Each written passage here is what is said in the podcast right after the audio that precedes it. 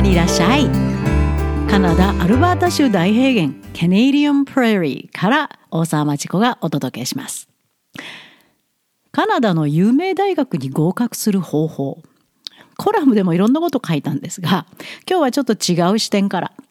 3月14日に公開したポッドキャスト。カナダの大学に行きたいですか？高校でトップクラスの成績があれば可能です。お聞きになりましたか？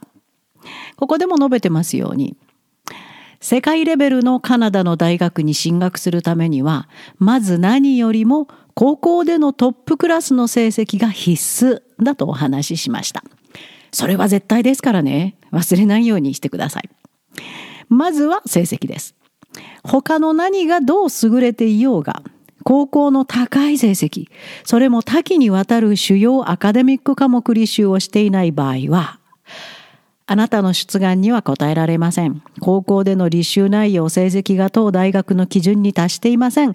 という冷たい短いメールが届くだけですから。ですから、まずはトップクラスの成績を高校で取っていること。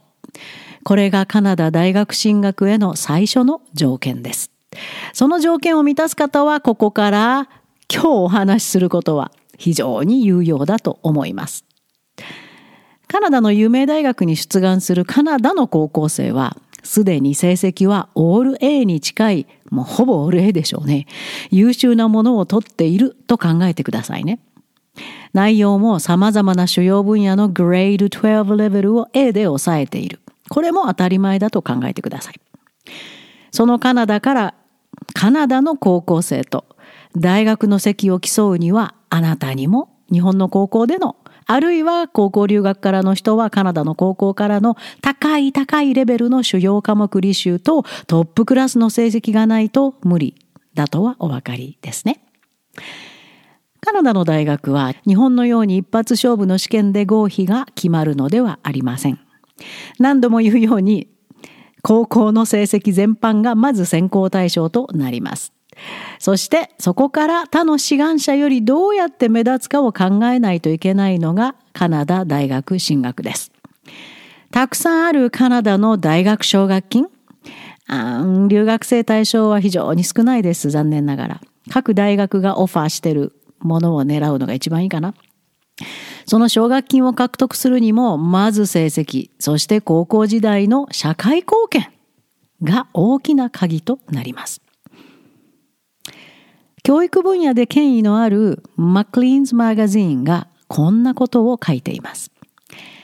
How to get accepted to a Canadian university Five ways to stand out カナダの大学にアクセプトされるためにはこの5つの方法を使うと目立つよという記事です。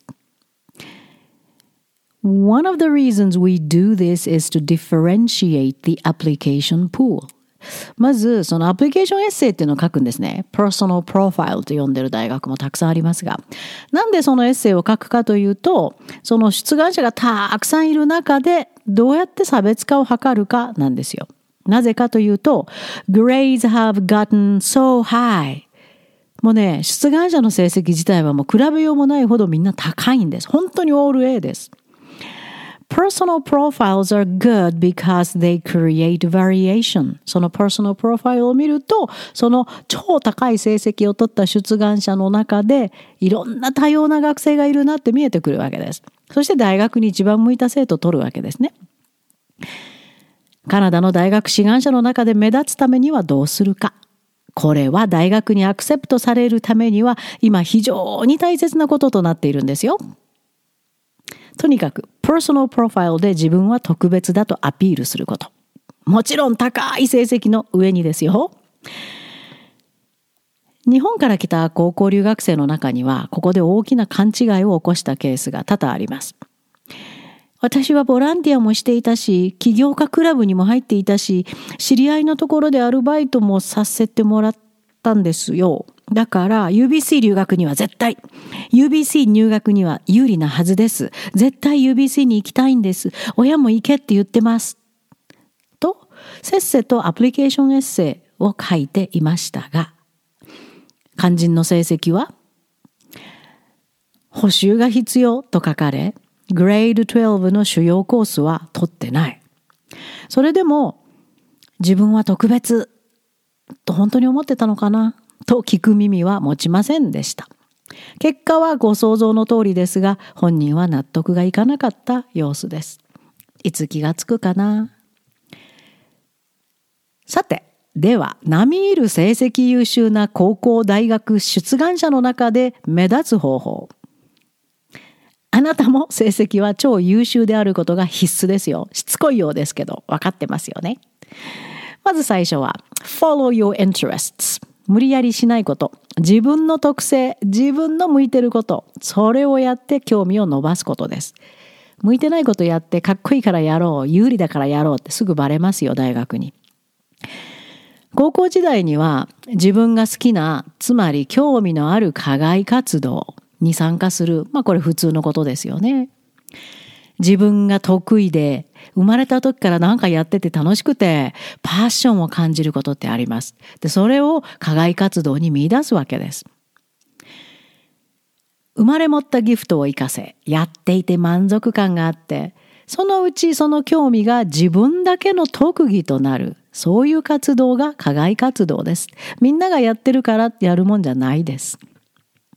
だから単にバスケットボールやってましたではなく、それへの自分の適性？つまり、その適性があるからどういうことを達成したかをアピールしないといけない。で、バスケットボールスキルがどう伸び、それが何につながったか、そこから何を学んだか、それが必要なんです。そうすると十分アピールに足りますよね。follow your interests です。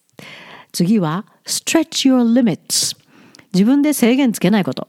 だから、ああ、自分はこれは得意、これ不得意だからやめようじゃなくて、未知のことにも挑戦しておくこと。自分だけのパッションを追いかけるだけじゃなくて、もっとその向こう側を見て自分のリミットを超えようとしてみること。これも大学が注目していることです。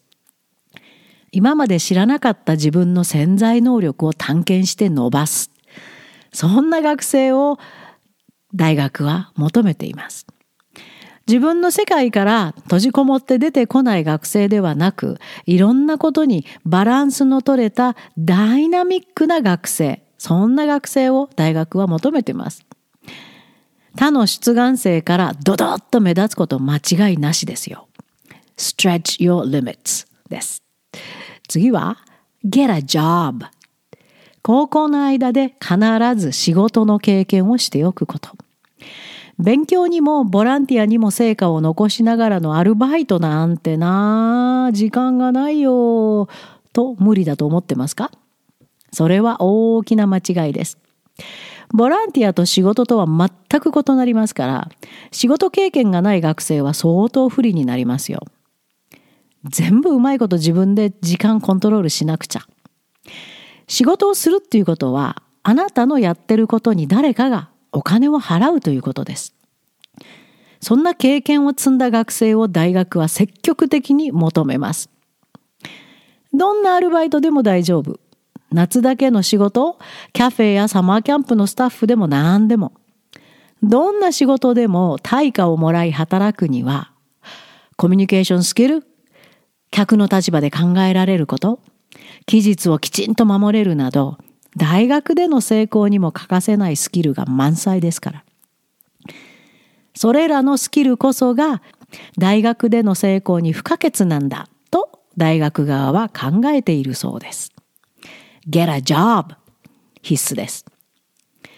次は focus on the journey. Journey っていうのは日本語にすると旅とかって訳されますけども単なる旅じゃなくて出発地点から、えー、到着地点までのその過程を表すのが journey です。旅路ですね。つまり何をやったかという記録ではなくてその結果に至るまでの過程。これが非常に大切。UBC はこう述べていますよ。高校時代にこれをやった、あれをやったではないんですよ。その経験から学生が何を学んだかの方がはるかに大切。UBC へのアプリケーションエッセイでも、素晴らしいボランティアをして私はボスで何度も賞をもらいました。などは実はパーソナルプロファイルスコアとしては低いんだそうです。そんな鼻高々の学生より、日々、小さい妹弟の面倒を見ながら、モールでアルバイトを続けて、その経験から多くを学び、自分についての理解もできた学生の方がずっと魅力的なんだそうです。当たり前ですよね。合格する確率がはるかに高いです。どこにたどり着いたかではなく、そこに至るまでに何を学んだかを書くのがアプリケーションエッセイ、またの名、 personal profile です。それを理路整然と説得力を持ち、人を引きつける書き方で書いたエッセイこそが高いスコアになる personal profile となるんだそうです。ただ単に綺麗にエッセイ書くだけじゃダメですよ。ごまかしてあることないこと書いてもすぐバレますよ。成績とすべて比べますからね。何を履修して、どこまで何をどんな分野で頑張って、どんな成績を収めてるか。それと、 personal profile と必ず大学は合わせて確認します。Focus on the journey です。はい。さあ、できそうですか？私もパートナーのロバートも過去何件もの application essay のヘルプを行いました。日本から高校留学し、カナダの有名大学、UBC 希望者多いですね、を目指した高校生たちです。ただね、今までの学習履歴と成績と必ず一貫性のある内容でパーソナルプロファイルを書くというプロセスが一苦労なんですよ。誤解のないように付け足しますが、頑張ってる生徒たちです。そこまでたどり着いたんですからね。落とし穴だらけの高校留学の中でも一生懸命頑張って、なんとかグレード12レベルの English でかろうじて出願できる成績を取った高校生たちです。でもね、C プラスじゃ届かないんですよね、実はこういう大学には。でも本人たちはけなげで必死で、とにかくなんとか少しでもプラスになるようなエッセイをと、普段はやらないヘルプに乗り出した次第です。しかし、履修内容に一貫性がなく、一体あなたは何を大学で学びたいから高校でこの科目を選んだの？と質問することから始まりました。例えば、大学でコンピューターサイエンスに出願したい生徒が、高校では全くその土台となるコースも取ってないし、自分自身もコーディングすらやったことがない。ああ課外活動はバレーボールちょこっと。とりあえず何かに入ろうと思ったそうです。もちろん技能は波までも届いていません。環境を学びたいのに、高校では、いや、理科苦手なんです。と、とっても必要なフィジックス、ケミストリーは履修ゼロ。かろうじて取ったバイオロジーは成績低いです。何をエッセイに書いたらいいのかのアドバイスすら不可能なケースが多いです。留学して学校の言うまま、または英語力が十分ではないことから、難しい科目を避け続けた結果なんだろうなと思いました。しかも悪いことには、親はね、大体そんな現実を知らずに、うちの子は優秀だから絶対 UBC に行かせます。と子供にプレッシャーをかけることも見てきました。ボランティアは何とか学校からの活動に参加はしてますが、あくまでもグループでの活動の一環。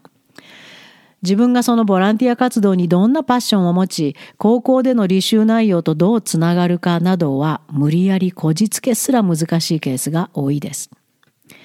もちろん高校留学生はアルバイトはできません。学生ビザの高校生は報酬のある仕事は禁止ですから。ほらね、高校留学がカナダ大学進学に不利な理由がお分かりでしょ？